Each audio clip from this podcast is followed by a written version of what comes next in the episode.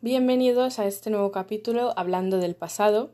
En este día de hoy vamos a hablar de tres movimientos del siglo XIX, el decadentismo, el parnasianismo y el simbolismo. Cada uno tiene una característica que le diferencia de otros movimientos. Empecemos hablando del parnasianismo. Para empezar, tenemos que saber que el parnasianismo es un movimiento literario propio de la poesía, que además favorece la perfección formal frente a los descuidos y sentimentalismos del romanticismo. ¿Y en qué época surge? Surgió a mediados del siglo XIX en Francia.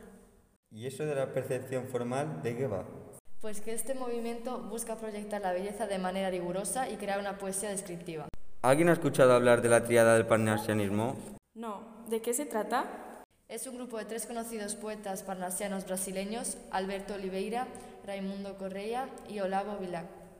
¿Es el simbolismo entonces? El simbolismo permitió a los escritores expresar eh, sus ideas mediante símbolos. ¿Y se unían a los otros movimientos anteriores? ¿Qué va? Ellos rechazaban los movimientos como el romanticismo o el realismo. Sí, hay varios artistas, pero el principal fue Charles Baudelaire. Ah, ese sí le conozco. Escribió Las Flores del Mal. Sí, fue muy conocido por todo el mundo hasta 1890. Ya por último, al igual que el simbolismo y el parnasianismo, el decadentismo nace en Francia, durante las últimas décadas del siglo XIX.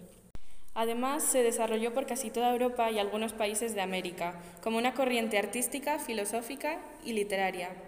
¿Conocéis alguna característica? Yo sé que destaca su esteticismo y la oposición a los valores culturales burgueses. ¿Sabéis que es un reflejo artístico de la economía basada en la libre concurrencia? Vamos, que tiene una mezcla de todo, ¿no? ¿Conocéis el retrato de Dorian Gray? Sí, era de Oscar Wilde. Pues es una de las obras destacadas de esta corriente. Sí, aunque el principal influyente fue Joris Karl con A. Rebours.